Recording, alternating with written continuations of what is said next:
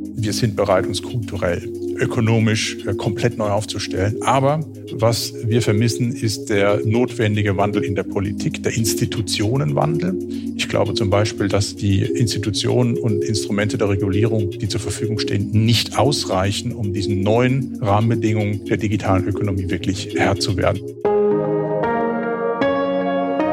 Chefgespräch, ein Podcast der Wirtschaftswoche mit Beat Balzli.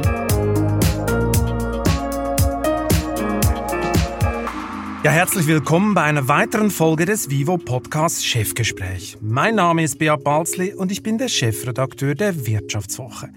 Ja, Facebook, Apple, Google und Co., das sind die neuen Supermächte der globalen Informationsgesellschaft. Kaum einer kommt an ihnen vorbei, kaum einer informiert sich nicht über sie. Die US-Digitalgiganten haben auch in Deutschland das klassische Verlagsgeschäft nachhaltig mitverändert. Die Renditen schrumpfen, die Abhängigkeiten nehmen zu. Mancher flüchtet sich jetzt in eine lokale Nische. Womit wir bei meinem heutigen Gast wären. Er liest am Morgen die Neue Zürcher Zeitung, tritt im Karneval gerne als Superman Clark Kent auf und hält die Tageszeitung für die Formel 1 des Journalismus. Christoph Bauer ist ein Deutscher mit Schweizer Pass, der am liebsten familiengeführte Medienunternehmen radikal ausbaut, umbaut oder gesund schrumpft. Nach Stationen bei Bertelsmann, NZZ, Ringier und AZ Medien führt er heute als CEO die über über 400 Jahre alte Kölner Dumont-Gruppe, die sich nach einer existenziellen Krise im Zeitungsgeschäft auf den Großraum Köln zurückgezogen hat. Hallo, Herr Bauer, schön, dass Sie heute bei mir sind. Hallo, Herr Balzli, schön, dass ich da sein darf. Wir reden ja heute eben nicht Schweizerdeutsch, das haben wir ja schon vorher beschlossen, oder? Weil wir da ja, wir haben gesagt, wir gehen auf Hochdeutsch. Genau, also wir passen uns den Sitten des Landes an. Sehr gerne. Herr Bauer, bevor wir in den Maschinenraum von Dumont einsteigen und Sie mir am Ende dieses Podcasts Ihren größten Traum verraten, interessiert mich vor allem eine Frage. Haben Sie als Kind den Karneval schon geliebt? Ich habe ein relativ ambivalentes Verhältnis zum Karneval. Da, wo ich aufgewachsen bin, hieß das Fastnacht. Und meine Mutter sagte immer, noch als bunt äh, geschminkter Clown hatte ich eine ernste Miene und ähm, war eher beobachtend äh, während des während des Fastnachts äh, der Fastnachtaktivität. Also so das ausgelassene Feiern war so nicht ihr Ding, oder? Nein, das war überhaupt nicht äh, mein Ding ähm, und ich war übrigens auch ein sehr sehr schüchternes, zurückhaltendes Kind. Und dann immer Clown oder auch mal Cowboy-Aufmachung. Indianer darf man ja heute nicht mehr sagen. Alle Klassiker wurden damals äh, jährlich abgewechselt und die Kinderpartys gefeiert. Das ist aber, ich habe eine sehr positive Erinnerung an diese Zeit äh, des Fastnachts. Karneval ist äh, hier im Rheinland eine etwas andere Angelegenheit. Absolut. Ich meine, als Kind waren Sie auch Fan des FC Köln. Das macht jetzt heute nicht mehr so viel Spaß. Also bleiben wir beim Karneval. Wie verkleiden Sie sich denn nächstes Jahr, falls er in Köln stattfindet? Das weiß ich noch nicht. Das entscheiden wir immer ganz kurzfristig und äh, versuchen auch immer etwas mit humoresker Anspielung das zu machen. Klar kennt in der Verwandlungsphase ähm, war dann Superman, was nicht stimmte, aber äh, ich kenne ja selbst die Reaktion der Medien und muss mich da nicht wundern, dass gewisse Dinge falsch transportiert werden. Äh, genau, darauf wollte ich natürlich hinaus, auf die berühmte Superman-Affäre. 2019 haben sie sich als Clark Kent, genau gesagt, verkleidet in der Umwandlungsphase, der Verwandlungsphase, so haben sie es, glaube ich, genannt. Sie mussten aber dafür heftige Kritik einstecken. Warum eigentlich? Ja, es war eine Phase, in der ähm, öffentlich wurde, dass wir überprüfen, dann doch äh, Zeitungsgeschäft zu veräußern. Und äh, das wird äh, sehr stark moralisch kommentiert, nicht äh, fachkundig äh, in der deutschen Presse. Und dann noch sozusagen hier im Karneval ähm, aufzutreten als Karl in der Verwaltungsphase, was überhaupt keinen Zusammenhang hatte, wurde völlig überbewertet. Und dann gab es einzelne äh, Aktivitäten, übrigens von Mitarbeitern, die mal bei uns waren und dann nicht mehr bei uns sein durften, äh, die sich das auch als äh, sozusagen persönliches Mandat gegeben haben, äh, meinen Auftritt im Karneval zu kommentieren. Aber das, äh, damit muss man umgehen können, wenn man in äh, Medien doch exponiert arbeitet. Sie wurden als pietätslos so ein bisschen hingestellt, oder? Ja, äh, man, es gibt viele Kommentare, es gab auch viele ermutigende und viele humorvolle, äh, die äh, das verstanden haben. Was war denn der humorvollste? Wissen Sie das noch? Der Humor, ja, also persönliche Kommentare bekommt man ja hier dann äh, über die iPhone-Kanäle, die, die dann kommen, die eher motivierend sind. Äh, ähm, ähm, und äh, ja, ich kann mich jetzt an keinen Einzelnen, aber das war eher, äh, man hat sich lustig gemacht über diesen Shitstorm, sagt man, glaube ich, heute. Können Sie eigentlich generell gut mit Kritik umgehen? Ich glaube, das ist ein ganz zentrales äh, Thema, dass man zwar konsequent einen Weg geht, wenn man eine Führungsaufgabe übernimmt, äh, aber doch auch immer mit dem äh, mit der kritischen Distanz zu sich selbst, zu den Entscheidungen, die man vorhat oder getroffen hat und offen bleibt. Ich glaube, Zuhören ist ein zentrales Thema und dazu gehört, glaube ich, auch elementar kritikfähig zu sein. Jetzt kommt gleich noch so eine Psychofrage. Wie würden Sie Ihre Frustrationsresistenz einschätzen auf einer Skala von 1 bis 10? Also 1 steht für Mimose, 10 für superhart im Nehmen? 8. 8? Ja. Wann brauchten Sie zuletzt diese Fähigkeit? Äh, in dieser Phase, die Sie gerade beschrieben haben, ähm, wenn ein umfassender Unternehmensumbau, gerade auch mit großer Öffentlichkeitswirksamkeit und viel Illusionen, die in der Öffentlichkeit bestanden, dann mit Realität unterlegt wurden, dann ähm, muss man schon relativ robust sein, um die absolut absurden Kommentare, die dann auf einen hineinprasseln, zu ertragen und sich davon auch nicht ablecken zu lassen, äh, weil das Wichtigste ist, dass man das Unternehmen entwickelt und äh, die Mitarbeiter das Vertrauen haben. Da braucht man schon eine gewisse Resilienz. Was war so das Härteste, was Sie erlebt haben, der härteste Angriff? Ach, persönlich ähm, ging es eigentlich mir mehr darum, äh, dass ein großes Missverständnis bestand äh, in den Medien, die auch nicht recherchiert haben, sondern wie schon erwähnt, moralisch diskutiert haben, wie wir äh, überhaupt nur nach dieser großen Verlegerzeit ähm, auf den Gedanken kommen, Zeitungsverlage überhaupt nur veräußern zu können und ähm, dass hier eine Unsicherheit bei der Belegschaft entstand. Das war meine, meine Hauptsorge. Ähm, das ist, was äh, mich am meisten belastet. Äh, und wenn Sie dann in einem Prozess sind, wo Sie offen und ehrlich auch sagen, ja, das stimmt, wir überprüfen, inwieweit es für unser Unternehmen Sinn macht, im Zeitungsgeschäft zu bleiben. Und dann geht das eine lange, lange Zeit der Unsicherheit. Und meine größte Sorge halt immer äh, allen Mitarbeiterinnen und Mitarbeitern im Unternehmen. Das hat mich am meisten, wenn Sie so wollen, Energie gekostet. Ich meine, die Frustrationsresistenz, die brauchten Sie ja schon früher in Ihrem Job vor Dumont. Da mussten Sie starke Nerven beweisen. Sie führten in der Schweiz bis Ende 2013 die AZ Medien des Verlegers Peter Wanner. Sie wurden gar zum Verlagsmanager des Jahres gekürt und plötzlich waren Sie weg. Was ist denn da schiefgelaufen?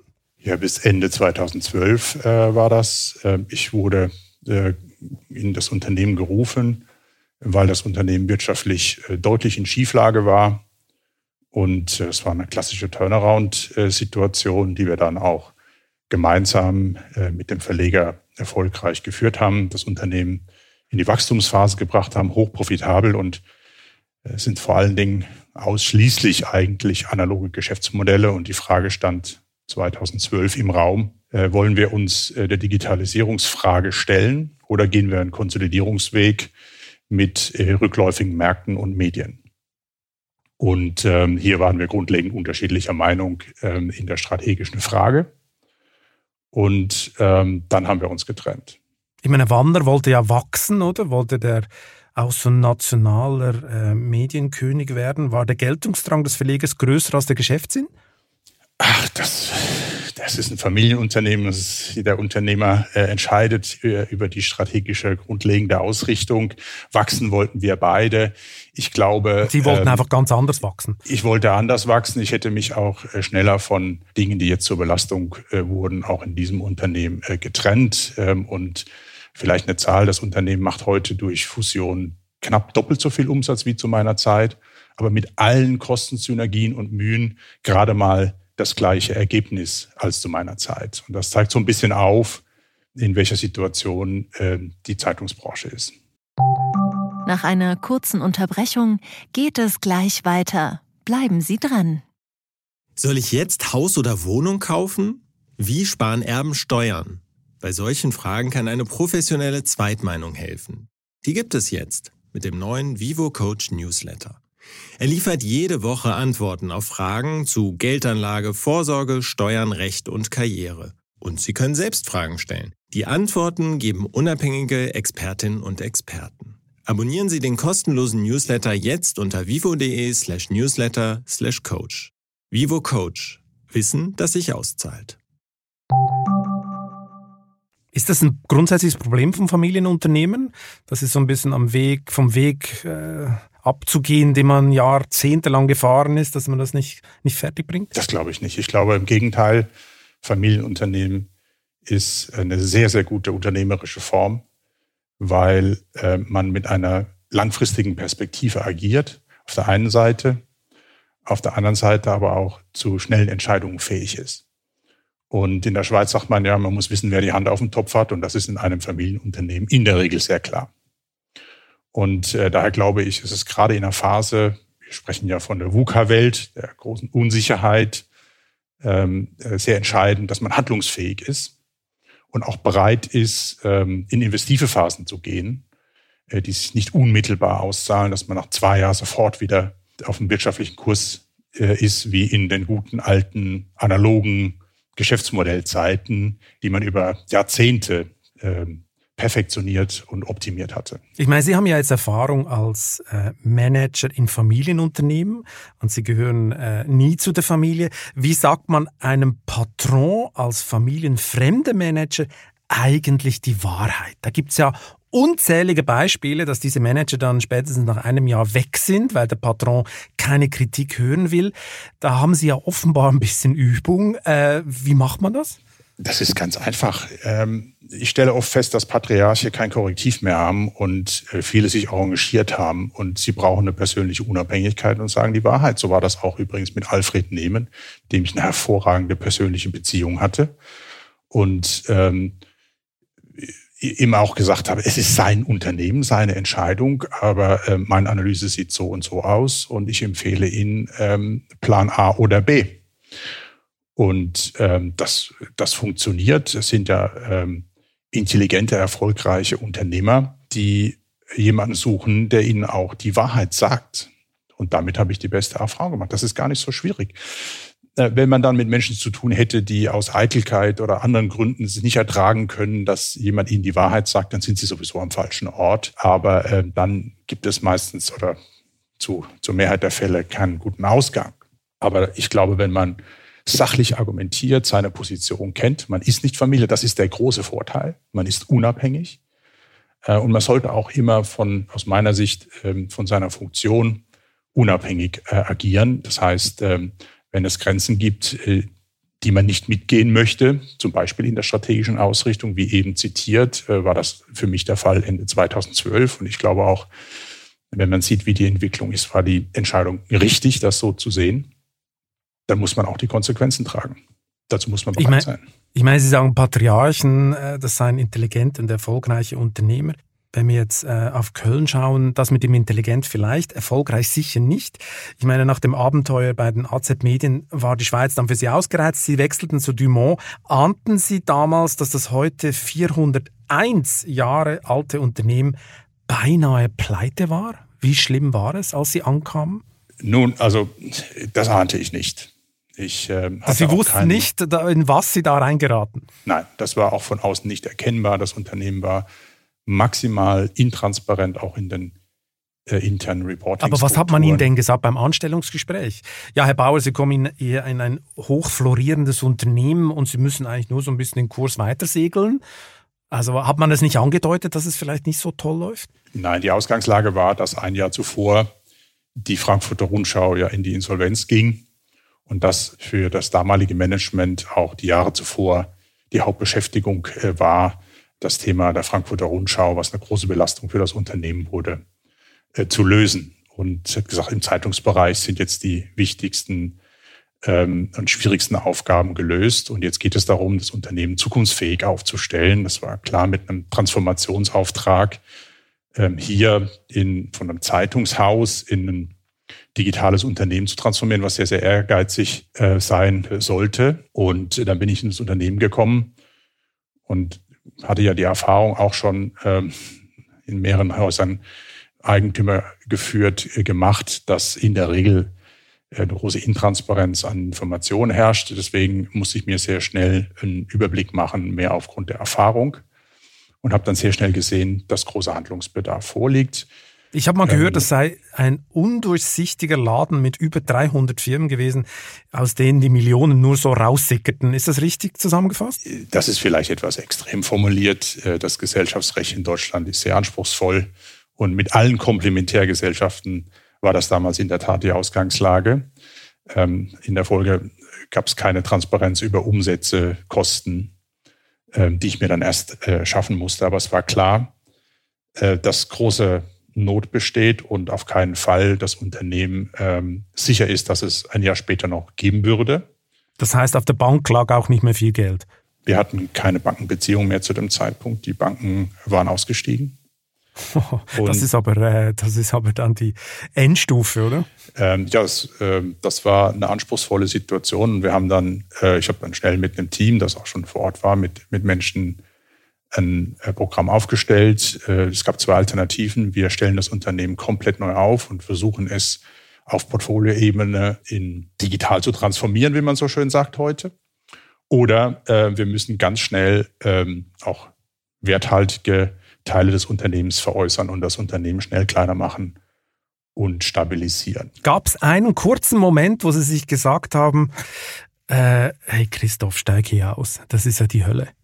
Es gab eigentlich nur einmal den Moment zu sagen, oh, für dieses Programm bin ich eigentlich nicht zwingend angetreten. Aber mir war klar, dass wenn ich jetzt nicht äh, sozusagen vorangehen würde und eine Perspektive für die Zukunft aufzeige, geht es so lange, bis man diese Position nochmal besetzt hat. Diese Zeit hatte das Unternehmen nicht. Ich glaube, da war meine Verantwortung zu sagen, okay, das war jetzt nicht abgemacht, aber das ist jetzt die Aufgabe. Und ich denke, das wäre nicht gut ausgegangen 2014, wenn ich diese ähm, Aufgabe jetzt dann kurzfristig noch abgelehnt hätte. Aber jetzt im, im, Klartext, der damals noch amtierende Verleger Alexander Neben-Dumont, der war. Alfred Nebendumont. Alf, Entschuldigung, Alfred Nebendumont, der war ja für ein totales Missmanagement verantwortlich. Andererseits kann es nicht sagen. Wie bringt man denn diese Gotteslästerung ihm und der restlichen Familie bei? Ich stelle mir dann so betretenes Schweigen am Konferenztisch nach dem Kassensturz vor oder, oder wie waren die Reaktionen, als dann auch der Familie klar war, wie schlimm das ist? Also das Thema war anders in der Ausgangslage. Ähm, die Familie hat mich geholt, weil ihnen klar war, dass ein Wandel ansteht. Und außerdem war Alfred Neben-Dumont zu dem Zeitpunkt 88 Jahre alt und seit seines Lebens einer der erfolgreichsten Verleger äh, in Deutschland. Ähm, nur diese Ära endete quasi, was Geschäftsmodellerfolg angeht, so Anfang der Nullerjahre. Mhm. Und zu dem Zeitpunkt äh, hatte man anstelle, sich ernsthaft die Frage zu stellen, ist wirklich das Zeitungsgeschäft auch wirtschaftlich äh, tragfähig. Ähm, in Zukunft ist man in Frankfurt, Berlin und Hamburg eingestiegen. Damals schon Verlage, die große wirtschaftliche Probleme hatten und keine Perspektive. Und äh, wenn dieser Markt schwieriger wird, sind insbesondere die schon in eigentlich noch guten Printzeiten äh, herausgeforderten Verlage umso anspruchsvoller zu führen. So. Und das hatte man sich zugetraut und das hat sich als Fehler herausgestellt. Dessen war man sich aber auch bewusst, sodass äh, die Familie respektive den Aufsichtsrat zu überzeugen, das ging sehr, sehr schnell. Weil das war ja ursprünglich auch die Idee, wie konkret das aussehen würde. Äh, das war nicht so transparent. Aber auch hier, wir sind nach klassischen 100 Tagen mit einer neuen Strategie im Januar 2014 aufgetreten und haben gesagt, wir haben sehr wertvolle Unternehmen im Verbund, die aber etwas stiefmütterlich behandelt wurden. Aus denen lässt sich was entwickeln. Und so haben wir 2014 gesagt, wir werden das Unternehmen im Zeitungs-, Regionalmedienbereich konsolidieren. Wir werden ein Business Information Geschäft aufbauen und hatten zum Ziel, und das war der schwierigste Teil, in äh, digitale Geschäftsmodelle, die im Kontext von Kommunikation eine wichtige Rolle spielen, zu investieren. Das war die offenste Frage, wie wir das finanzieren und was wir konkret machen würden. Und damit sind wir angetreten und haben dann in vier Phasen äh, das Unternehmen neu aufgesetzt. Einmal klar, Turnaround äh, war die erste Situation. Wir haben aber dann, als 2016 im April der Turnaround äh, geschafft war, sehr schnell in digitale äh, Geschäftsmodelle investiert, in Datengeschäftsmodelle, in Softwaregeschäftsmodelle. Wir haben dann anschließend äh, uns von dem Hallenser Verlag, der Mitteldeutschen Zeitung Berlin und Hamburg äh, getrennt aus unterschiedlichen Gründen, haben das Zeitungsgeschäft auf Köln fokussiert und haben uns eben auch jetzt letztes Jahr nochmal komplett neu als Gruppe von Unternehmen aufgestellt, weil wir sagen, ein diversifiziertes Unternehmen muss schnelle Entscheidungswege, marktnah sein. Ähm, wir haben heute über die Hälfte unserer Umsätze digital, über zwei Drittel des operativen Ergebnisses digital. Wir sind aber auch rund ein Drittel im Umsatz kleiner und äh, mitarbeiterseitig eben auch, wachsen dafür aber wieder. Also sehr Gegen, die gegenteilige Geschichte von den AZ-Medien eigentlich, die Sie, äh, die Sie hier erzählen, ein bisschen, oder? Äh, was die letzten acht Jahre angeht, ähm, äh, ist das so, aber das, die meisten Zeitungsverlage gehen aktuell ausschließlich den Weg der Zeitungskonsolidierung. Warum sind Sie eigentlich nach vorne gekommen relativ schnell? Das Bankkonto, haben wir vorher gelernt, war leer. Die Banken waren längst ausgestiegen. Woher kam denn das Geld? Ich meine, Sie müssen ja irgendwie Geld haben, um, um so einen Transformationsprozess anzustoßen. Also das Entscheidende war, dass wir äh, innerhalb relativ kurzer Zeit den Turnaround geschafft haben im Unternehmen. Das hatte auch mit harten Einschnitten zu tun. Äh, Restrukturierung, ähm, der Strukturierung der von Ihnen äh, zahlreichen äh, Gesellschaftern und massive Reduktion dieser. Da waren wir schon zwei Jahre intensiv beschäftigt. Ich hatte in der Zwischenzeit einen neuen Finanzchef gewonnen. Das war entscheidend. Wir teilen uns die Aufgaben auf. Ich arbeite mehrheitlich Strategie, Organisation, Gewinn- und Verlustrechnung. Also wir brauchen eine vernünftige Umsatzstruktur, Kostenstruktur und eher auf der bilanziellen Seite. Und er kam in dem Jahr der, äh, des Turnarounds dazu und konnte aufgrund der Erfolge, die wir vorzuweisen hatten, eine neue Bankenfinanzierung äh, organisieren. Und mit der sind wir dann wirklich auch vier Wochen nach Abschluss haben wir die ersten Akquisitionen getätigt. Ja. Nochmal zurück zur, zur äh, ganz dunklen Stunde. Äh, man hatte sich ja, man kann es nicht anders sagen, am nationalen Geltungsdrang des Verlegers verschluckt, oder? Sie haben es gesagt, der Kauf der Berliner Zeitung, Frankfurter Rundschau, Hamburger Morgenpost, das waren fatale Fehler. War Ihnen eigentlich gleich zu Anfang klar, als Sie da waren, dass das alles weg muss? Nein. Nein, ähm, mit dem bin ich auch nie angetreten. Wir sind angetreten ähm, und haben genau diesen Zeitungsbereich, der sehr heterogen war. Es gab kaum Möglichkeiten, sinnvolle Möglichkeiten der Zusammenarbeit, was äh, Redaktion und Verlag angeht. Äh, das ist normalerweise bei Regionalzeitungsverbunden der entscheidende Hebel. Den hatten wir nicht.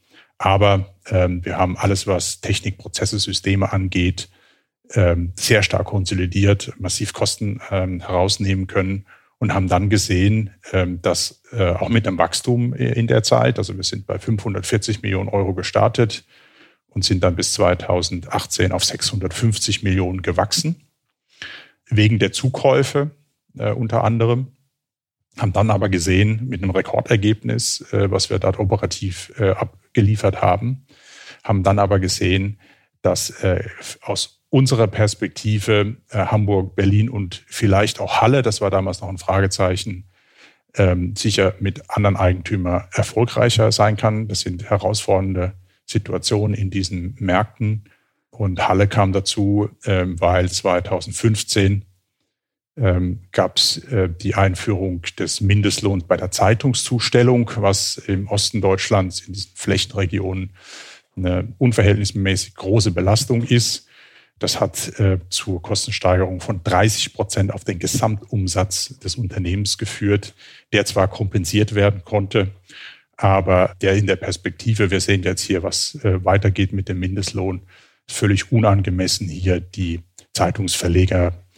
Ähm, notabene ist das ein rückläufiger Markt, gerade in der Fläche sozusagen ähm, wie ein Betonklotz am Bein wirkt. Und aus diesem Grund ähm, haben wir uns entschieden, auch aus Halle auszusteigen. Also es waren ganz unterschiedliche Gründe, um äh, uns auf die Zukunft zu konzentrieren und nicht auf das Halten rückläufiger Geschäfte. Ich glaube, das ist das Wesentliche, ähm, was wir äh, entschieden haben. Und äh, in Köln haben wir einen hervorragend aufgestellten Verlag. Übrigens auch, glaube ich, einer der profitabelsten Großstadtverlage in ganz Deutschland. Und wir wachsen sogar. Aber so ein Ausstieg, ich meine, so ein Ausstieg aus der Fläche. Ich meine, vorher konnte man ja noch sagen, man ist eigentlich ein nationaler Verleger, hat natürlich dadurch auch eine ganz andere Bedeutung, Machtanspruch. Ein Verleger möchte gerne das ganze Land bespielen und nicht nur eine Region. Wie hart war es für die Familie, dann diesen Schnitt zu machen? Brauchte das nochmal Überzeugung oder ging das glatt durch? Nein, das war natürlich ähm, intensivste Diskussion. Dieser ganze Prozess der Portfoliobereinigung äh, bei den Zeitungsverlagen ging in Summe in der Diskussion sicher fünf Jahre und dann in der Auseinandersetzung. Also sprich harter Widerstand in der Familie, bis man sich dann nein, durchgerungen nein, hat. Nein, nein, nein, es war wirklich eine, eine Frage von, wie entwickelt sich das, welche Möglichkeiten haben wir, wie schätzen wir die Situation ein. Wir haben auch gerade in Berlin, Berlin haben wir komplett neu aufgestellt, 2016, der einzige Verlag in ganz Berlin, der jemals hier die letzten zehn Jahre in die schwarzen Zahlen kam. Das hat auch Mut ähm, äh, gebraucht weil wir den Verlag geschlossen und an einer anderen Stelle komplett neu eröffnet haben. Alle Mitarbeiter mussten sich neu bewerten. Allein arbeitsrechtlich ist das kein geringes Risiko, aber es war die einzige Chance ähm, für einen Neustart. Wenn man den Ausstieg schon im Sinn hat, äh, geht man nicht solche ehrgeizige Projekte an. Also wir haben aus unserer Sicht dann schon ausgelotet, was möglich sein würde und kamen dann in der Phase 2019 bis Anfang 20 sukzessive auch im Prüfen der möglichen Kooperationen, Angebote, Fusionen, Verkäufe äh, zu dem Ergebnis, was jetzt schlussendlich umgesetzt wurde. Und das war ein intensiver, aber sehr positiver und konstruktiver Dialog mit Eigentümern, Aufsichtsrat, Geschäftsführung. Also von daher hatten wir immer eine tolle, vertrauensvolle Zusammenarbeit und das Thema Eitelkeit war nie am Tisch, wirklich nicht. Wirklich nicht? Das sagen immer wirklich alle, nicht. aber am Schluss schmerzt ja. es doch jedes Ego, wenn man einen Bedeutungsverlust hinnehmen muss. Das sind persönliche Themen mit den Menschen, die wir hier zusammen im Team arbeiten, war das wirklich nicht der Fall. Ich meine, Ihr restliches Printgeschäft, das Sie jetzt in, in Köln betreiben, haben Sie gerade gesagt, sei hoch profitabel. Ähm, wenn wir schnell die Aktualität ins Gespräch reinnehmen, da kommen Sie ja unter Druck äh, aufgrund von externen Faktoren. Papierpreise explodieren, jetzt steht eine weitere Mindestlohn Erhöhung eventuell an äh, nach dem Ende der Koalitionsverhandlungen für die Ampel. Ist das ein großes Problem für Sie? Zunächst einmal vielleicht, um das zu relativieren, der Kölner Verlag war immer die Hälfte unseres Regionalmediengeschäftes ungefähr. Also wir haben ungefähr mit den drei Verlagsstandorten in Halle, Berlin und Hamburg die Hälfte des Zeitungsgeschäfts veräußert. Äh, zweitens, wir haben eine hervorragende Marktposition in Köln. Und äh, wir haben hier mit allen Faktoren zu kämpfen, wie alle anderen Zeitungsverlage auch. Die Papierpreise sind hoch, sie waren die letzten Jahre aber auch äh, sehr, sehr tief und wir sind wieder auf einem Niveau von vor fünf, sechs Jahren, was die Preise angeht. Äh, die Pandemie hat dazu geführt, dass zu wenig Altpapier als Rohstoff für die Produktion von Zeitungspapier kurzfristig zur Verfügung stand. Diese Situation wird sich im Frühjahr wieder entspannen. Aber ich muss sagen, ja, in Anbetracht der Corona-Phase, die wir hatten, wir hatten 2019 und 2000 also zu 2020 und 2019 Entschuldigung, das Ergebnis steigern können um 15 Prozent, trotz äh, Rückgänge im Werbemarkt. Und es sieht für 2021 auch wieder so aus, als könnten wir das Ergebnis steigern. Betrifft Sie der Mindestlohn auch noch? des Verlags. Betrifft Sie der Mindestlohn noch, wenn der hochgeht? Der Mindestlohn betrifft uns selbstverständlich, aber äh, de facto zahlen wir schon mit allen Zuschlägen sowieso über den Mindestlohn. Also es ist eine etwas komplexere Diskussion, wie dieser zur Anwendung kommt. In im Rheinland äh, ist der äh, Effekt prozentual allerdings geringer als zum Beispiel in Ostdeutschland, äh, weil wir hier auch viel jüngere Menschen zum Beispiel im Einsatz haben und ähm, hier das ähm, Preisniveau auch schon ein höheres ist. Also der Mindestlohn flächendeckend einzuführen bei der Zeitungszustellung ähm, hat sich über ein Nord-Süd- und West-Ost-Gefälle, das in Deutschland nun mal besteht, hinweggesetzt. Und äh, deswegen ist der Kollateralschaden bei den Zeitungsverlagen auch sehr unterschiedlich. Ich meine, in Süddeutschland hat es niemanden interessiert, weil das Preisniveau dort schon ein ganz anderes war. Mhm. Gehen wir nochmal zurück ins Jahr 2014. Wie haben Sie damals eigentlich den Wechsel nach Köln kulturell erlebt? Ich weiß aus eigener Erfahrung, dass Ton und Umgang in den deutschen Chefetagen völlig anders ist als in der Schweiz. Wie ist es denn Ihnen ergangen? Ja, das ist schon ein Kulturschock, wenn man äh, zuvor fast 25 Jahre in der Was der ist Schweiz der größte Schock? Ähm, also es gibt sehr viele positive Dinge. Die Menschen sind sehr offen, sehr lebensfreudig. Das ist, äh, wenn ich mich zurückerinnere, als ich nach Zürich ging und ich durfte schon mehrfach im Ausland auch zeitweise leben und arbeiten. Äh, ich sage immer, Zürich war das härteste Ausland für mich. Also bis man in Kontakt kommt der Gesellschaft, uff, das geht eine Weile. Ähm, das ist in Deutschland äh, anders, man dann oder? wirklich reinkommt. Das ist in, im Rheinland anders. So, ich, ähm, Aber in der Chefetage geht es rauer zu als in der Schweiz, oder?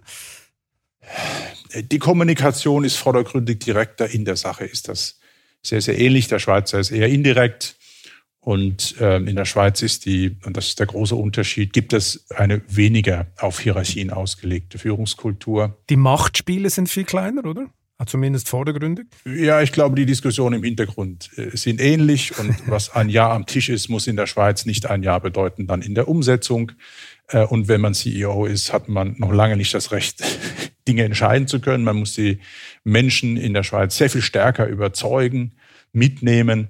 In Deutschland ist man per se schon mal Chef und die Hierarchie funktioniert vordergründig, formal äh, erst einmal. Ein deutscher und die Chefarzt, ist auch da. Ein deutscher Chefarzt, der in die Schweiz gekommen ist, hat mir mal erzählt, äh, er kam dann da in die Klinik, also eine berühmte Privatklinik äh, in der Schweiz. Und ähm, da gab es so eine, so eine Mitarbeiterversammlung, so Information. Und äh, dann hätte die Reinigungskraft hätte dann äh, die Hand gehoben und hätte ihn gefragt, was er denn für eine Strategie hätte für diese Klinik. Da sei er dann doch äh, beinahe aus den Schuhen gekippt und hätte gemerkt, hier wäre es ein ganz anderer Ton als in Deutschland sei, wäre ihm das wohl nicht passiert, meinte er. Ja, also ich glaube, dass die Führungskultur in der Schweiz, generell die Kultur der Schweiz eben Hierarchien oder Obrigkeit primär erstmal sehr kritisch zu beäugen. Und kommt aus dem Politischen überhaupt. Ja.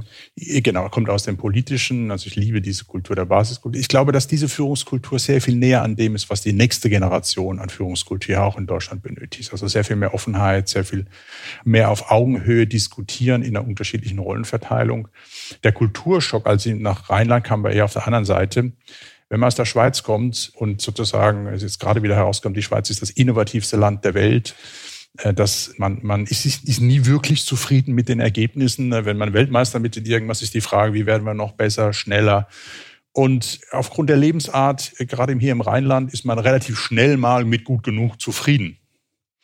Und das stellt ein, wenn man insbesondere so eine anspruchsvolle Aufgabe eines komplexen, großes Unternehmens zu, zu drehen, zu verändern, äh, zukunftsfähig zu machen, vor sich hat, mit gut genug kommen sie da nicht besonders weit. Und das war so das Erste, als ich dachte, äh, ich glaube, wir müssen sehr stark äh, am Ambitionsniveau äh, schrauben. Gilt das fürs ähm, ganze um, Land? Nein, ich glaube, das ist meine Rheinland-Erfahrung. Ich glaube, dass das Deutschland ist sehr heterogenes Land, dass es ähm, sehr, sehr unterschiedlich ist in den Regionen. Aber das war meine Erfahrung hier. Aber man wird schon auch sehr, sehr herzlich aufgenommen. Und das Schöne ist, man hat äh, man kann über sich selbst lachen. Und wenn man dann, äh, um den Kreis nochmal zu schließen, von außen drauf guckt, die große Symbolik bei Karneval, äh, diese Kritik würde man in Köln nie verstehen. Karneval ist Karneval, da lacht man über sich selbst und nimmt sich selbst nicht so ernst wie das vielleicht die eine oder andere Redaktion in Deutschland über die Maßen ungerechtfertigterweise, vielleicht unter Umständen, um das zu relativieren. Also an der Luzerner Fastnacht, ich komme ja aus Luzern, da hätten sie, wären sie als Superman nicht aufgefallen. Äh, da wäre, glaube ich, auch nichts nichts passiert. Da wären sie noch, das wäre noch das harmloseste Kostüm gewesen. Ja, das ist allerdings. Sie haben, sie haben vorher das äh, angetönt, herzlich aufgenommen. Äh, gehen wir nochmal den umgekehrten Weg. Sie sind ja sehr früh in Ihrer Karriere in die Schweiz. Äh, sind Sie bewusst in die Schweiz oder war es ein bisschen Zufall, dass Sie da hingeraten sind? Ah, das war, das war Zufall. Ähm, weil äh, nach zwei Jahren äh, Assistenztätigkeit bei Bertelsmann, vielen Projekten in ganz Europa, durfte sehr, sehr viel lernen. Ähm, dann kommt man, und das war so Ende 90er Jahre, ich hatte in München mein Büro, ähm, ja, nach zwei Jahren wartet man drauf, darf man mal Führungsverantwortung äh, übernehmen. Und dann ist immer, was sich zu dem Zeitpunkt äh, sozusagen anbietet, ähm, steht dann zur Auswahl und eine der Themen war, nach Berlin zu gehen und eine Business-to-Business-Digitalplattform weiter auszubauen, an der ich schon bei der Lancierung mitgearbeitet hatte. Und damals war der große Aufbruch, erste Generation, Internet und alles digital. Und ich habe mich dann dagegen entschieden, weil ich das Geschäftsmodell nicht verstanden hatte. Und ich möchte damit gar nicht kokettieren, aber ich habe nicht verstanden, wie dieses Geschäftsmodell funktionieren sollte Exkurs. Anderthalb Jahre später war diese Plattform auch fast eingestellt und restrukturiert. Und dann habe ich das gemacht, wovon mir meine ganze Peer Group abgeraten hatte, weil ich bis dahin mich ausschließlich mit digitalen Geschäftsmodellen auseinandergesetzt hatte und digitalen Projekten, Produkten gemacht hatte, bin ich in die Schweiz in den langweiligen Fachverlag. Und habe diese Herausforderung angenommen und das war mit 29 in so einer schwierigen Kultur wie der Schweiz meine erste Turnaround-Erfahrung äh, und ich habe da in, in zwei Jahren so viel gelernt, wie, wie schon lange nicht mehr in zwei Jahren. Sie sagen und, schwieriges äh, bin Umfeld. von dort aus sukzessive weitergegangen und war dann in der Schweiz und habe mich da wohlgefühlt. Na, als Süddeutscher in Süddeutschland aufgewachsen hat man schon eine äh, emotionale Nähe auch zur Schweiz. Ich habe viel Zeit in meiner Jugend auch in der Schweiz verbracht. Und äh, dann ergab sich das eine, das andere und irgendwann hat die Neue Zürcher Zeitung angefragt ob ich nicht dort äh, bei der Lancierung äh, der NZZ am Sonntag mitwirken wollte. Und seitdem ergab sich ein um das andere. Und äh, mein Auftrag war seit jeher dann die letzten 20 Jahre analoge Geschäftsmodelle in digitale zu überführen und neue digitale zukunftsfähige aufzubauen. Ich bin eindeutig die Generation, die das äh, Handwerk des klassischen Journalismus und der Zeitungsgeschäftsmodelle sehr, sehr gut versteht, aber wie auch Radio, Fernsehen gemacht aber auch die neue Welt hinreichen, sodass ich diese Phase des Übergangs, die wir sicher auch noch zehn Jahre haben werden, managen kann. Die nächste Generation wird ähm, rein digital sein. Mhm. Darauf arbeiten wir ja auch hin, wie Sie in unserem Portfolio sehen. Genau, da kommen wir gleich dazu. Nochmal zurück zum äh, schwierigen Umfeld in der Schweiz. Äh, wir müssen ja hier fair sein, oder? Sie haben jetzt vom Kulturschock in Deutschland erzählt. Jetzt müssen Sie natürlich noch vom Kulturschock in der Schweiz erzählen. Was war das Härteste, dass niemand mit Ihnen redet, wochenlang? Oder äh, dass, Sie, dass Sie drei Jahre lang darauf warten, dass Sie irgendjemand einlädt? Oder, ähm ja, also man, man ist sehr, sehr freundlich und zugänglich, aber bis bis wirklich persönliche Bindungen entstehen, das geht sehr, sehr lange. Also man kann da äh, in dieser wunderbaren Stadt, die alles bietet, mit aus meiner Sicht der höchsten Lebensqualität der Welt, kann man sehr einsam sein. Und das geht eine Weile, da muss man durchhalten. Und das Zweite ist, im Berufsumfeld muss ich lernen, dass ein Ja am Tisch kein Ja ist und wir machen das. Ne? Also ähm, sozusagen das Indirekte, das Lernen mit informellen Strukturen, besser zu leben. Und da hatte ich das Glück, das große Glück, in einer ganz tollen Zeit im Haus der Neuen Zürcher Zeitung arbeiten zu dürfen, auch in der Produktentwicklung und im Marketing. Um etwas überspitzt zu formulieren, alle die Anträge an die damalige Unternehmensleitung, die abgelehnt wurden, haben wir dann später informell in Zusammenarbeit zwischen einzelnen Ressortleitern ähm, und dem Verlag realisiert. Also die, die meisten Produktlancierungen äh, kamen auf ganz anderem Wege als über die Hierarchie zustande. Und sie waren dann plötzlich da und haben funktioniert. Es geht eher ein bisschen ist so typisch rum. Schweiz. Ja, ja, ja das muss man wissen. Man muss wissen, mit wem. Das heißt, wer auf der Hierarchie oben steht, muss nicht zwingend sein, der entscheidet. Ja, genau. Und, und sind auch ein bisschen nachtragend. Also man muss auch gucken, äh, dass man sich nicht verscherzt, weil das wird einem dann zehn Jahre später nochmal vorgehalten. Da sind die Deutschen cooler, oder? Da, da kloppt man ja, sich an der Sitzung und geht nachher ein Bier trinken. Das ist, genau, in, das ist in Deutschland, in der Schweiz nicht so, glaube ich. Ja, das ist, äh, das ist vielschichtiger in der Schweiz. Ja. In Deutschland ist das klarer, da knallt's mal und das wieder Ende und dann sind wir wieder Best Friends. Aber das war der Kulturschock in der Schweiz zunächst, zu verstehen, ähm, äh, dass sozusagen auch anders vermittelt wird. Jetzt musst du dich erstmal beweisen. Also ein Beispiel, damals gab es keine PowerPoints, war verboten und dann musste man äh, Prosa schreiben für Investitionsanträge. Der erste Investitionsantrag, der kam zurück vom Korrektorat nach dem Vademekum der Neuen Zürcher Zeitung korrigiert, haben wir mir alle ähm, Orthographie kleinere Orthographie und Interpunktionsfehler korrigiert, aber kein inhaltliches Feedback.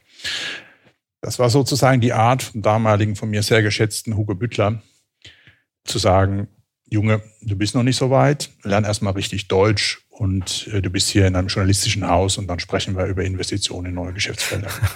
okay, aber eine sehr dezente Machtdemonstration. Ne? ja, absolut. Und das musste man lernen, aber das, äh, heute ist das natürlich grandios erzählen zu können. ich meine, was beide Länder natürlich gemeinsam haben, die Medienbranche äh, hat die ähnlichen oder eigentlich dieselben Herausforderungen. Ist es aus Ihrer Sicht heute überhaupt noch möglich, Medienmarken erfolgreich und eigenständig zu entwickeln oder enden wir alle als Zulieferer von Facebook und Google, die bei uns gnädigerweise noch ein paar Anzeigen schalten? Also ich glaube, weder das eine noch das andere. Weder das eine eigenständig, das ist nicht mehr möglich, aber auch, ich glaube auch nicht das andere. Warum nicht? Kommen wir gleich dazu. Das erste ist, ähm, was wir Verlage und ich durfte zwischen 2003 und 2005 mich hier auch mal wissenschaftlich intensiv mit dem Thema der Frage, was ist eigentlich das Geschäftsmodell Tageszeitung im digitalen Kontext beschäftigen. Haben wir als Verleger die Fehlüberlegung gemacht, dass unsere starken Marken, die in analogen Geschäftsmodell, also gedrucktes Papier, ist ein hervorragendes Geschäftsmodell, übertragbar sind in digitale Welt und haben die komplett unterschiedlichen ökonomischen Rahmenbedingungen der digitalen Ökonomie unterschätzt und auch falsch eingeschätzt. Und viel zu lange äh, gesagt, ja, wir müssen nur mal die richtigen guten Inhalte, wir sind ja die Monopolisten und dann muss man das nur mal richtig vermarkten, dann kommt das gut. Das war die Phase bis Ende der äh, Nullerjahre, äh, woran auch unser Haus äh, zu lange geglaubt hat und gescheitert ist und aus meiner Sicht auch noch viel zu äh, viele Zeitungsverlage sich etwas vormachen mit immer sinkenden Umsätzen und Kostenoptimierungen ähm, glauben zu können, damit langfristig ähm, äh, erfolgreich sein. Wenn man halt mit einem Geschäftsmodell zu lange zu viel Geld äh, verdient hat, dann denkt ja. man sich, das ja. müssen wir noch weitertreiben. Das ist ein bisschen wie mit dem Bankgeheimnis bei den Schweizer Banken. Das wollten sie auch ja. nicht aufgeben bis zum bitteren Aber Ende. Auch gutes Beispiel, die sind da seit zehn Jahren raus und sind trotzdem die erfolgreichsten. Und es funktioniert trotzdem. Der Welt. Genau. Und es funktioniert hervorragend. Man hat immer noch das Imageproblem, aber es ist ein gutes Beispiel, dass es gelingen kann. Es gelingt allerdings nicht, wenn man hier, und äh, da bin ich bei meinem großen Thema, der großen Transformation, wir sind bereit, uns kulturell, ökonomisch äh, komplett neu aufzustellen. Aber was wir vermissen, ist der notwendige Wandel in der Politik, der Institutionenwandel. Ich glaube zum Beispiel, dass äh, die Institutionen und Instrumente der Regulierung, der, die zur Verfügung stehen, nicht ausreichen, um diesen neuen Rahmenbedingungen der digitalen Ökonomie wirklich Herr zu werden. Es kommt mir so ein bisschen vor, dass äh, zum Beispiel Frau Vestager, eine doch wirklich brillante Frau, gut erkannt hat, äh, was hier sozusagen passiert mit unserer Ökonomie ähm, aber nur das Steuerrecht als Möglichkeit äh, der Sanktion hat. Es kommt ein bisschen vor wie El Capone, den sie am Ende als der größte Mafiosi der Welt für eine falsche Steuererklärung dran gekriegt haben. Also wir müssen hier schon auch uns auf die neue Welt einstellen. Ein anderes Beispiel ist, das Bundeskartellamt sagt, ob es jetzt Inkompetenz oder Bequemlichkeit ist, dass, obwohl sie ein für die digitale Welt brauchbares Kartellrecht zur Verfügung haben, grenzen die die Märkte zwischen digitalen Newsportalen, jetzt in konkret in unserem Beispiel, und Tageszeitungen ab und sagen, der Zeitungsmarkt ist der gleiche wie zuvor, wenn Sie zwei Zeitungen in einem Markt haben. Das ist alles kleiner, aber ähm, mit, mit Google, Werbemarkt, äh, Facebook, das hat das überhaupt nichts zu tun. Ähm, und anerkennen diesen hm. ähm, intersektoralen äh, Wettbewerb. Genau, das, damit sind wir beim das Thema. Das sind große Themen, genau, die wir äh, besser auch gemeinsam mit der Politik äh, gestalten müssen. Und lassen Sie mich den letzten dazu sagen, als ich zurück in die Schweiz, äh, aus der Schweiz wieder hier aktiv nach Deutschland kam zum Arbeiten, war ich wirklich schockiert, in welchem Zustand die Themen sind, die jetzt in der Pandemie und jetzt auch aktuell in der Koalitionsverhandlung ja auch angegangen werden. Insbesondere, wie weit die politische und die wirtschaftliche Elite auseinander sind und nicht mehr im Dialog sind. Das ist was, was ich in der Schweiz überhaupt nicht als Erfahrung hatte. Ja, das ist natürlich ein ganz anderes äh, Setting. Ähm, Sie haben es vorher angesprochen, ähm, Kartellamt. Ich meine, die Marktmacht von Google und Co., die ist enorm, oder? Sowohl im Werbemarkt wie im Informationsmarkt. Ich meine, jede Online-Redaktion in diesem Land ist heute abhängig von der Suchmaschinen- und Social-Media-Optimierung ihrer Texte. So ein bisschen wie der Drogensüchtige von seinen Dealern. Gibt es noch einen Ausweg? Oh ja, ganz bestimmt. Also ich bin der Berufsoptimist und ähm, das hat mir auch immer die Energie gegeben und ich glaube auch in Teilen berechtigt. Die Themen sind erkannt. Die Experten, die waren so Ende der 90er Jahre, Anfang der Nuller Jahre an diesen Themen dran, die jetzt erkannt sind. Wir haben, wir brauchen auch einen Institutionenwandel, der es uns erlaubt, eben die richtigen Instrumente, weil die politischen Grenzen, auf die die Institutionen und Regulierungsinstrumente ausgerichtet sind, nicht mehr greifen in der digitalen Ökonomie. Das ist eine eigene Volkswirtschaft mit, mit extremen äh, Bewegungen. Und wir reden ja immer hier von Exponential Change äh, und Geschäftsmodellen, die halt global skalieren. Das überschreitet zunächst äh, unsere Vorstellungskraft. Das mussten wir alle lernen, wie schnell erfolgreich, auch wirtschaftlich. Facebook wurde als Beispiel, ich kann mich gut erinnern an die Zeit, dass man sagte, ja, das ist irgendwie, da sind viele Menschen drauf, aber die haben ja gar kein Geschäftsmodell. Und fünf Jahre später waren sie einer der dominierendsten Player im weltweiten Werbemarkt. Plädieren Sie heute auch für die Zerschlagung von Facebook?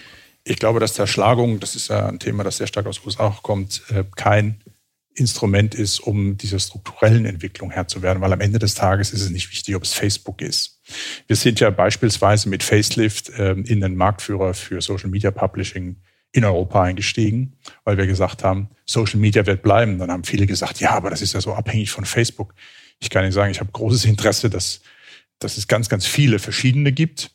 Aber wir haben auch ein Interesse, dass es so einen dominanten Player wie Facebook gibt, weil es sehr viel einfacher ist, ähm, sozusagen dort dann auf einen ausgerichtet, die Kampagnen, die wir für, Unternehmen ja umsetzen, mit unserer Software auszuspielen. Was haben Sie sich gedacht, als kürzlich in derselben Woche Zuckerbergs ganzes Netzwerk ausfiel und Tag später die Whistleblowerin Böse Internas äh, über, die gesellschaftliche über das gesellschaftliche Schädungspotenzial von Facebook ausplauderte?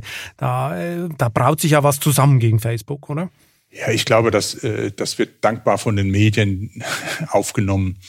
Ähm, äh, mich wundert, dass das, so selten passiert bei Facebook. ist ein großes Unternehmen, das sehr intransparent ist ähm, und sehr, sehr erfolgreich. Und das generiert meistens äh, auch eben äh, solche Aktionen. Das würde ich jetzt nicht überwerten äh, an der Stelle. Das Zweite ist, was man gemerkt hat, auch Facebook ähm, als tolles Technologieunternehmen ähm, ist nicht frei von ähm, technischen Problemen. Und äh, das hat so ein bisschen nur an der Oberfläche aufgezeigt, wie stark aber auch unsere, unsere Digitalisierung, Mediensystem, Geschäftsmodelle von diesen Playern abhängen. Also wir haben gar kein Interesse, dass die technische Probleme bekommen, weil wir auch dann direkt in unseren Geschäftsmodellen leiden. Jetzt gerade an dem Beispiel Facelift, ne? also wenn, wenn ein Großkonzern, wir arbeiten hier mit mit großen internationalen ähm, Playern, die unsere Software einsetzen, um weltweit ihre Kampagnen, gerade im Automobilbereich beispielsweise, auszuspielen. Wenn dann Facebook nicht läuft, ist das ein wirtschaftlicher Schaden, ähm, den wir auch nicht gutheißen können oder der uns auch nicht gefallen kann. Also man muss da aufpassen, dass man nicht zu schnell in Häme und Schadenfreude, die eigentlich äh, zu kurz gesprungen ist, kippt.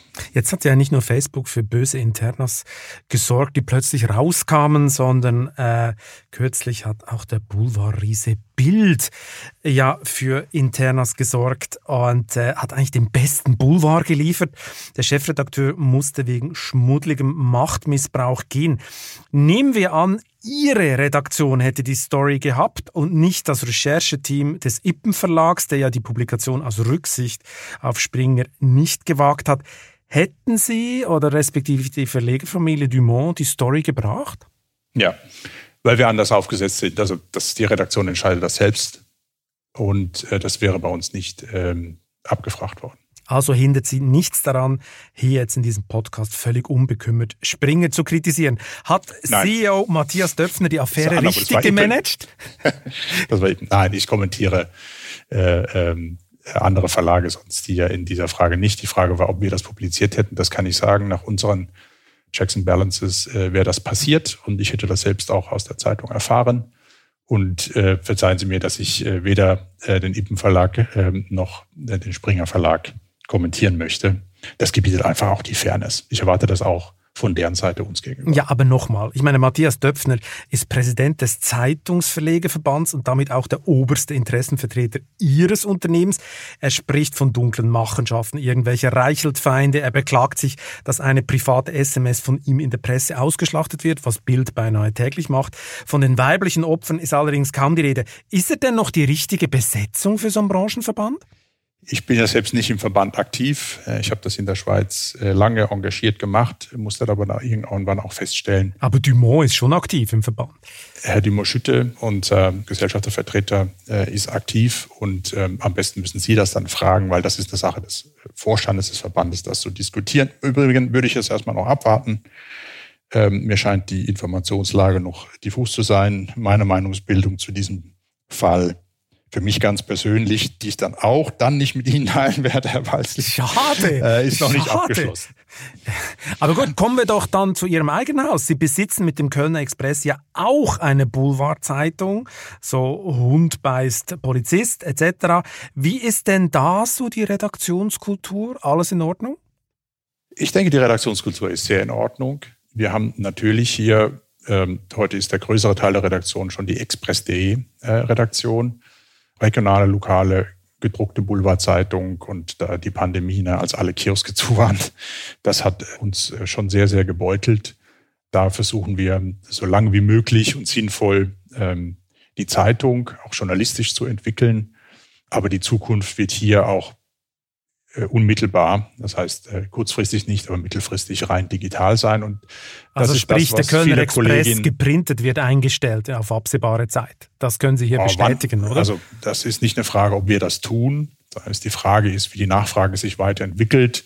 Wie gesagt, ne, also die Lockdowns haben, haben da schon zu erdrutschartigen Verschlechterungen geführt, die sich leider auch nicht mehr erholen. Also Sie weichen ein bisschen aus, Herr Bauer. Sicher noch einige Jahre. Also wenn ich Sie äh, richtig interpretiere, wollen Sie doch das früher oder später einstellen. Zumindest der Gedanke ist im Raum, oder? Der, der Gedanke ist, und das ist der Punkt nach Ihrer Frage auch, ist die Stimmung gut? Ja, aber alle wissen, ähm, wenn die Nachfrage weiter zurückgeht, äh, obwohl ich finde, die Kolleginnen und Kollegen ein tolles Produkt machen, ähm, dann müssen wir uns irgendwann mit dieser Frage auseinandersetzen, wann es wirklich keinen Sinn mehr macht, den Express zu drucken. Da gehen aber sicherlich noch einige Jahre ins Land. Aber das drückt schon auch auf die Stimmung, da möchte ich ganz ehrlich sein, dass diese Frage wie ein Damoklesschwert immer am Tisch ist. Ich meine, so Boulevardjournalismus Express.de ist. Stimmt, aber Boulevardjournalismus ist ja eigentlich am härtesten auch getroffen von den Social Media. Ich meine, das, das Spannende steht ja eh alles längst auf Instagram, oder? Also ich meine, da ist ja der Kampf auch am brutalsten. Das ist ein harter Kampf, wenn es vor allen Dingen um kurze News geht. Das, das ist äh, wirklich äh, der Fall. Dennoch muss ich sagen, Express.de ist einer der erfolgreichsten digitalen regionalen Newsportale erreicht äh, nicht nur die Metropolregion Köln mit drei Millionen Menschen, sondern auch alle Heimatkölner. Da gibt es ja ganz, ganz viele. Das ist auch eine der Stärken des Rheinlands.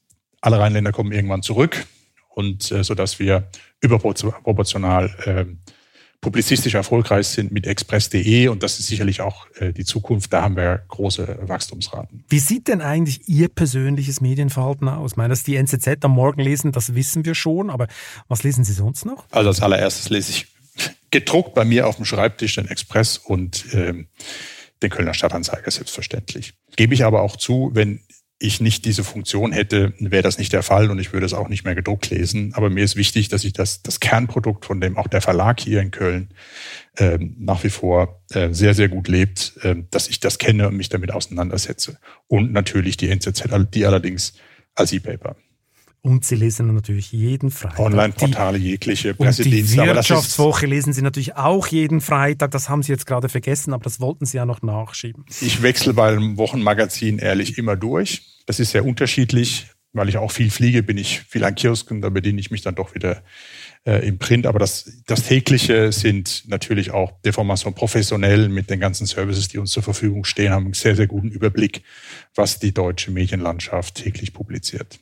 Wir hatten es ja schon vorher davon. Ich meine, Dumont ist vom Mediengeschäft längst nicht mehr so direkt abhängig, oder? Sie haben Stand bei Business äh, Information, da gibt es zum Beispiel einen Bundesanzeiger, es gibt für andere Datendienste, die sie anbieten. Marketing Technology sind ihre zwei Standbeine neben dem Lokalzeitungsgeschäft. Gibt es eigentlich Synergien zwischen den drei Säulen? Also direkt zwischen den Organisationen nicht und die wollen wir zunächst auch nicht um eben nicht von einem Geschäftsmodell abhängig zu sein, was dieses Unternehmen, wie von Ihnen ja auch angesprochen, schon erlebt hat.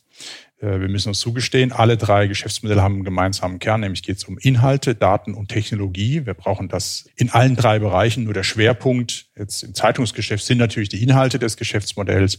Im Business Information Bereich sind es äh, Daten, äh, die wir Firmen im Wesentlichen zur Verfügung stellen. Und im Marketing Technology Bereich sind das Software as a Service Plattformen, äh, die wir Unternehmen zur Verfügung stellen, damit sie digitalen Vertrieb und Marketing betreiben können. Das oft in einem globalen Kontext, in vielen, vielen Sprachen. Aber sie brauchen alle drei Elemente. Deswegen haben wir uns auch entschieden, so dezentral wie möglich zu entscheiden, um diese Themen, die wir gemeinsam haben, in Form von Austauschplattformen, die heißen bei uns Circles. Da geht es um Technologie, da geht es um Datengeschäftsmodelle. Es geht aber auch um Lead Management, weil unsere, die Basis all unserer Geschäftsmodelle eine Abologik hat. Wir haben im ganzen Unternehmen in der Gruppe noch 12 Prozent Werbeerlöse, klassische Werbeerlöse. Äh, um mal zu zeigen, dass wir, wenn man zurückgeht, äh, vor 15 Jahren hatte eine Tageszeitung 70 Prozent der Erlöse aus dem Werbebereich und 30 Prozent aus dem Abo-Bereich bei einer Regionalzeitung. Und wir haben jetzt in der ganzen Gruppe noch 12 Prozent Werbeerlöse. Also wir haben uns auf die Kleinteiligkeit aller Geschäftsmodelle, die über Abos vertrieben werden, ne, Software as a Service kaufen Sie heute im Abo-Modell ein beispielsweise, aber auch Datendienste wie auch eine Regionalzeitung, Print wie digital, äh, haben wir uns konzentriert und nutzen sozusagen das Know-how gruppenübergreifend. Das funktioniert sehr, sehr gut, weil die Klammer, die uns zusammenhält, sind die Menschen, ist unsere Unternehmenskultur und der Austausch dazu. Wir wollen aber keine Kostensynergien in den Vordergrund stellen zwischen den einzelnen äh, Firmen, weil gerade in einer Welt, die sich ständig neu erfindet, und das ist ja unser großes Motto zur Initiative Hashtag 401 als Ausdruck eines alten Unternehmens, das aber vor allen Dingen die Zukunft schaut, dass wir sagen, wir wollen uns am Markt, am Kunden, an der neuen Entwicklung ausrichten. Das bedürft eine Dezentralität, schnelle Entscheidungswege, eine ganz, ganz schlanke Holdingstruktur. Und das ist ein kompletter Bruch mit dem, was wir bis vor zwei Jahren gemacht haben.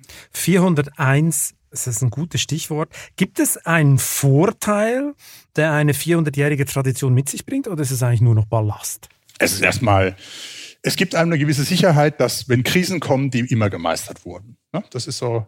Also sprich, ja, wenn man also 400 man Jahre alt wird, dann hat man mehr richtig als falsch gemacht. Das habe ich kürzlich auch gesagt, weil die Wirtschaftswoche 95 Jahre alt wurde. Also ja. dieses Grundgesetz, das gibt es. Die Frage ist nur, wann man was richtig und wann man was falsch macht.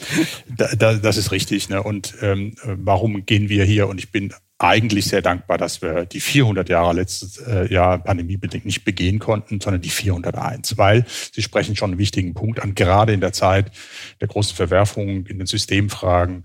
Alles ist in Bewegung. Ist die Vergangenheit eines Unternehmens nicht mehr sehr bedeutend für die Zukunft? Und wir müssen viele Dinge neu lernen. Aber es ist eine DNA, wenn man 400 Jahre alt wird, dass man sich eben immer wieder neu erfunden hat. Deswegen haben wir seit Anfang Jahr, um dieses, diese Phase des Jubiläums zu begehen, mit dieser Tradition im Rücken. Aber vor allen Dingen haben wir gesagt, wir feiern kein Jubiläum, wir feiern die Zukunft. Deswegen ist die Eins, so nach Jeff Bezos Motto, it's always day one, so viel wichtiger als die 400 Jahre. Und wir haben eine Initiative gegründet, die acht Monate nur im Unternehmen stattfand, eben in dieser Heterogenität der Geschäftsmodelle, können Sie sich vorstellen, auch der, der Menschen und Unternehmenskulturen. Wir haben eine eigene Plattform, zwei Drittel der Kolleginnen und Kollegen machen da aktiv mit. Wir haben viele Austauschplattformen, Vorträge, Events gemacht. Und jetzt ähm, aktuell, genauso begehen wir jetzt noch das Jubiläum mit einem Fest. Äh, in Köln wird man das auch mit weiteren Events noch spüren. Und ich ähm, empfehle und, mal einen, ähm, Einstieg in die Firmengeschichte, weil Dumont war früher tatsächlich ja auch schon äh, ab und zu mal sehr innovativ. Also wenn ich es richtig gelesen habe, gab es mal sogar den ersten Brieftaubendienst für irgendwelche Nachrichten, so eine Art fliegender Nachrichtenticker. Ähm, was ist denn das nächste große Ding im Haus Dumont? Künstliche Intelligenz? Also ich glaube, dass, dass das Kernthema ist für alle unsere Bereiche künstliche Intelligenz. Wie gehen wir damit um? Wie setzen wir das ein? Und zwar aktiv. Wir haben uns, äh, wie übrigens, und das äh, ist wirklich eine Steilvorlage von Ihnen auch nochmal 1620 gegründet. Aus meiner Sicht mein Personal Hero, Bertram Hilden in Köln. Zeit. Der hat eine Druckerei gegründet. Das war, das war Hightech. Das war Teufelswerkzeug. Das war disruptiv zu den Mönchen, die die Gebetsbücher handschriftlich kopiert haben.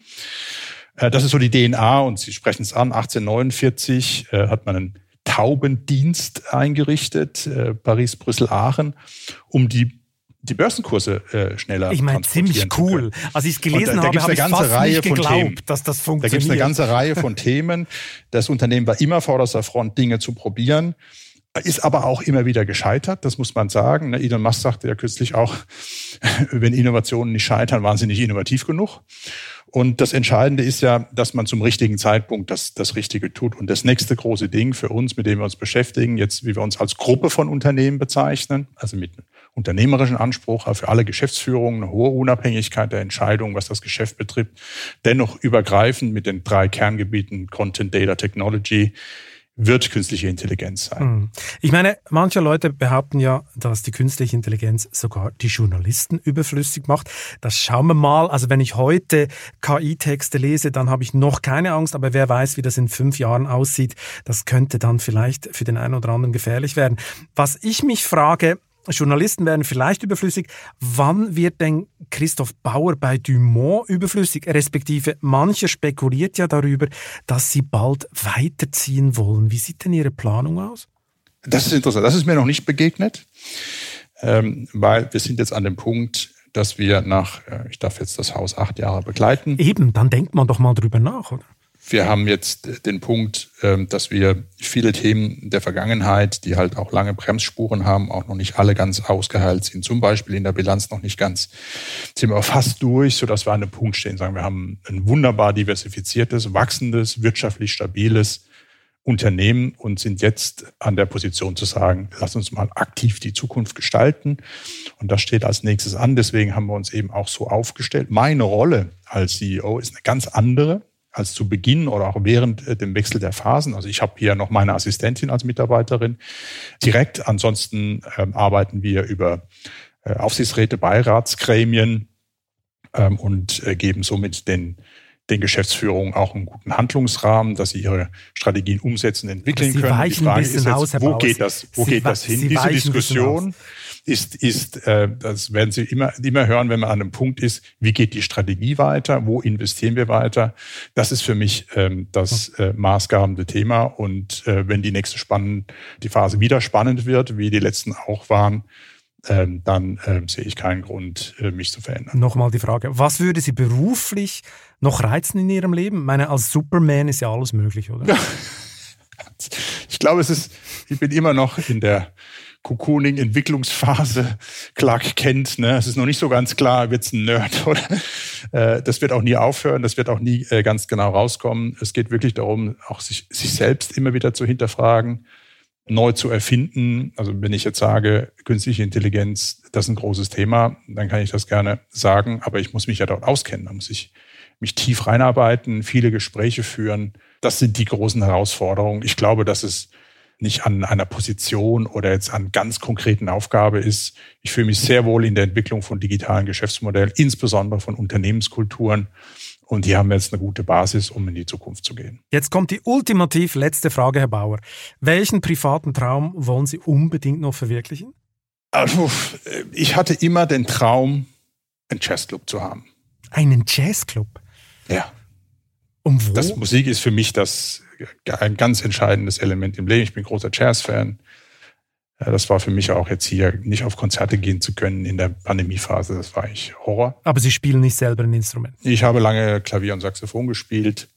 Aber muss dann irgendwann einsehen, dass das andere besser können und ich mich auf die passive Seite begeben habe. Und den Jazzclub gründen Sie dann im Rheinland oder in Zürich? Also die Location wäre im Ach, Rheinland günstiger als in Zürich. Die Frage ist eigentlich sehr viel mehr und ich diskutiere das mit Freunden. Ist es wirklich sinnvoll, eine Location zu haben oder ist es mehr eine Community, die zum Beispiel sich auf Weltpremieren spezialisiert? Ich durfte schon ein paar Mal sozusagen als Testkonzert äh, Lauscher dabei sein, wenn, wenn, wenn große Künstler mal so ein Testpublikum hatten mhm. mal ausprobiert haben, funktioniert das denn? Noch nicht so ganz geschliffen, das merkt man dann auch.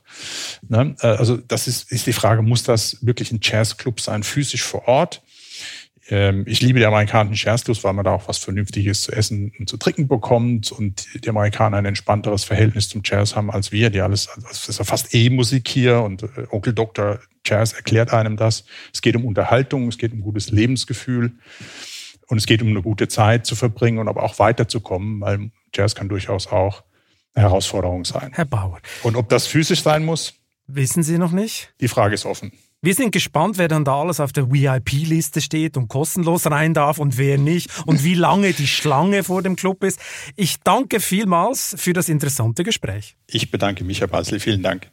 Und wer jetzt wissen will, warum nicht nur Christoph Bauer, sondern alle deutschen CEOs bald mit einer abgekühlten Konjunktur kämpfen müssen, sollte sich auf vivo.de oder am Kiosk die neue Titelgeschichte der Wirtschaftswoche besorgen. Die Wahrheit über die Versorgungskrise oder wie gestörte Lieferketten für eine Mangelwirtschaft sorgen, die noch lange nicht vorbei ist. Wer sich übrigens für meinen wöchentlichen Rück- und Ausblick interessiert, kann unter vivo.de slash newsletter den Weekender abonnieren. Ich wünsche Ihnen viel Spaß beim Lesen und eine gute Zeit bis zum nächsten Chefgespräch. Kritik und Anregungen schicken Sie bitte wie immer an balzli.vivo.de. Für eine positive Bewertung dieses Podcasts bin ich Ihnen ewig dankbar. Bleiben Sie gesund.